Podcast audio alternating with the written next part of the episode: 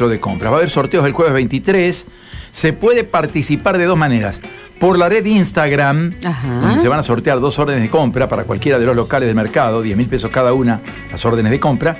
Y va a haber el viernes 17 una llegada de Papá Noel al mercado, ¿no? Entre las 18.30 y las 20.30, ¿eh? para los pequeños. Para los pequeños, para la foto, ¿no? Para las niñas y los niños, para tener imágenes con Papá Noel, bueno, el 17 ¿eh? en el Mercado Norte. Bueno, eh, son las 8 y 20 de la mañana.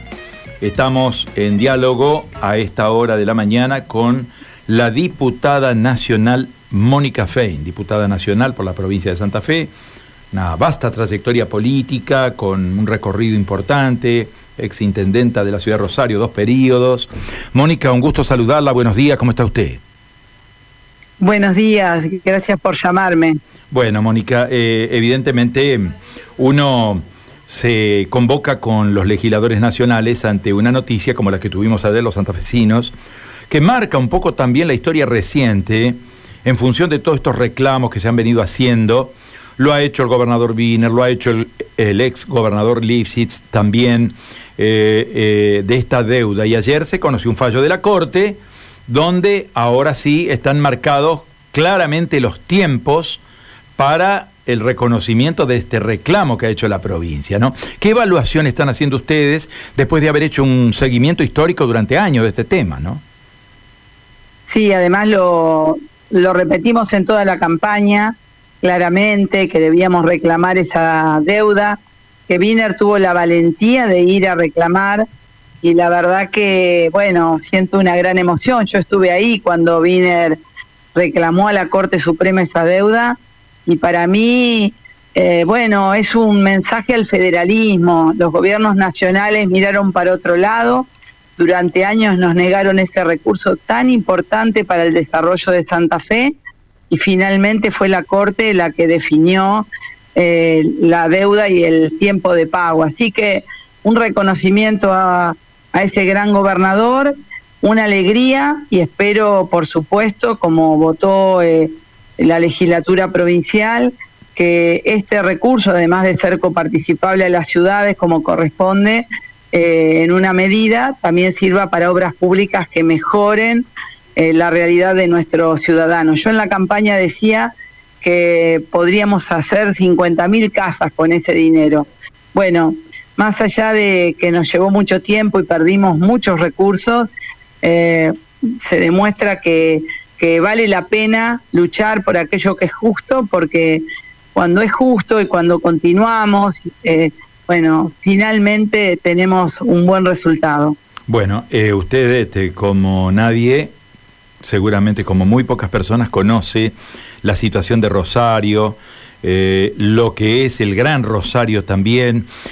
¿Qué obras de infraestructura a su criterio se deberían priorizar?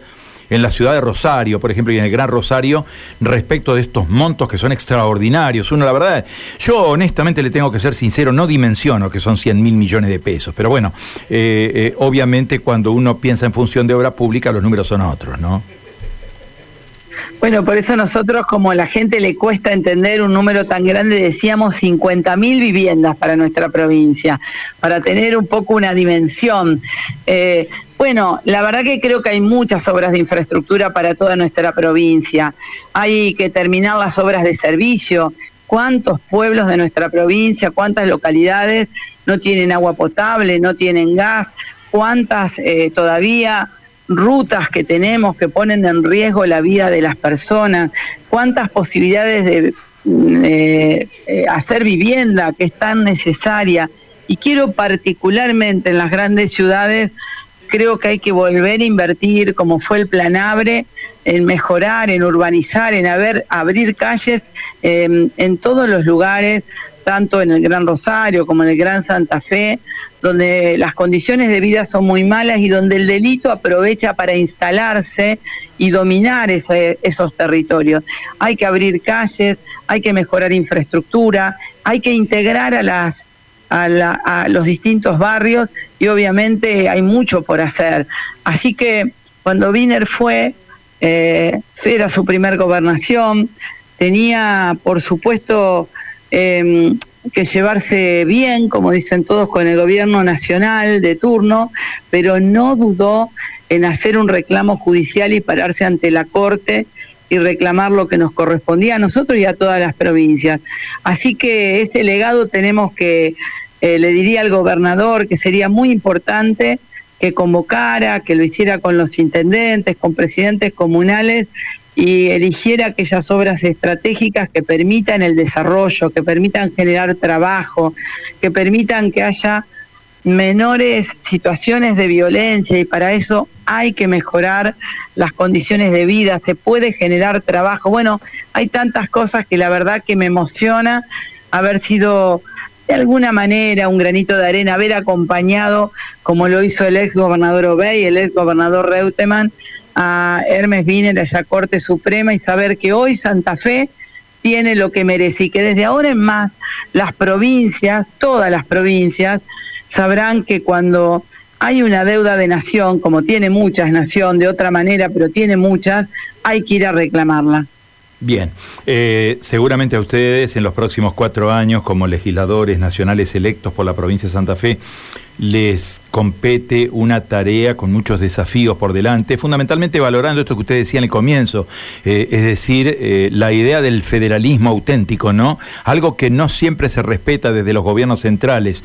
Así que eh, nosotros les deseamos éxito en esta gestión, que ya prácticamente han iniciado, han prestado juramento en el día de ayer, y bueno, y tienen por delante una tarea enorme, ¿no? Tengo, tengo idea de que el compromiso es muy grande con la provincia de Santa Fe, con su pueblo fundamentalmente, ¿no? Por supuesto, yo ayer juré por la patria, porque creo que es lo que nos ha convocado en este mandato a defenderla. Particularmente eh, voy a, eh, la semana que viene vamos a discutir presupuesto. Santa Fe está muy discriminada en ese presupuesto, lo vamos a plantear queremos las obras que nos corresponden, los recursos al transporte que nos corresponden, las tantas promesas que hemos escuchado de obras fundamentales que nos corresponden y cada una de las leyes que discutamos, más las que por supuesto vamos a proponer, tendrán como contenido representar eh, a Santa Fe y en Santa Fe a todas las provincias del interior, que ven cómo los gobiernos nacionales cada vez acumulan más recursos y los problemas cada vez son más locales. Hay que distribuir ese recurso equitativamente para poder enfrentar las situaciones de falta de trabajo, de falta de perspectiva, de violencia. Hay que poder eh, hacer un país más federal y bueno, mm, la verdad que ese legado de, de Wiener, de Lifchi, gobernadores que no dudaron en, reclamar, eh, bueno, nosotros lo haremos desde la Cámara de Diputados. Mónica, muchísimas gracias por estos minutos que nos ha dispensado. Que tenga una muy buena jornada. Gracias. ¿eh? Gracias a ustedes. ¿eh? Un abrazo. Adiós. Hemos escuchado la palabra de quien es diputada nacional por la provincia de Santa Fe, la bioquímica Mónica Fein, exintendenta municipal de Ciudad Rosario durante dos periodos y bueno, y con ella abordando también, ¿no? Lo que son las repercusiones de esta sentencia que dictó la Corte en la jornada de ayer ¿eh? y que beneficia claramente a la provincia de Santa Fe, determinando ya no solo montos, sino plazos para el acuerdo que tiene que haber entre nación y provincia por la forma de pago. 828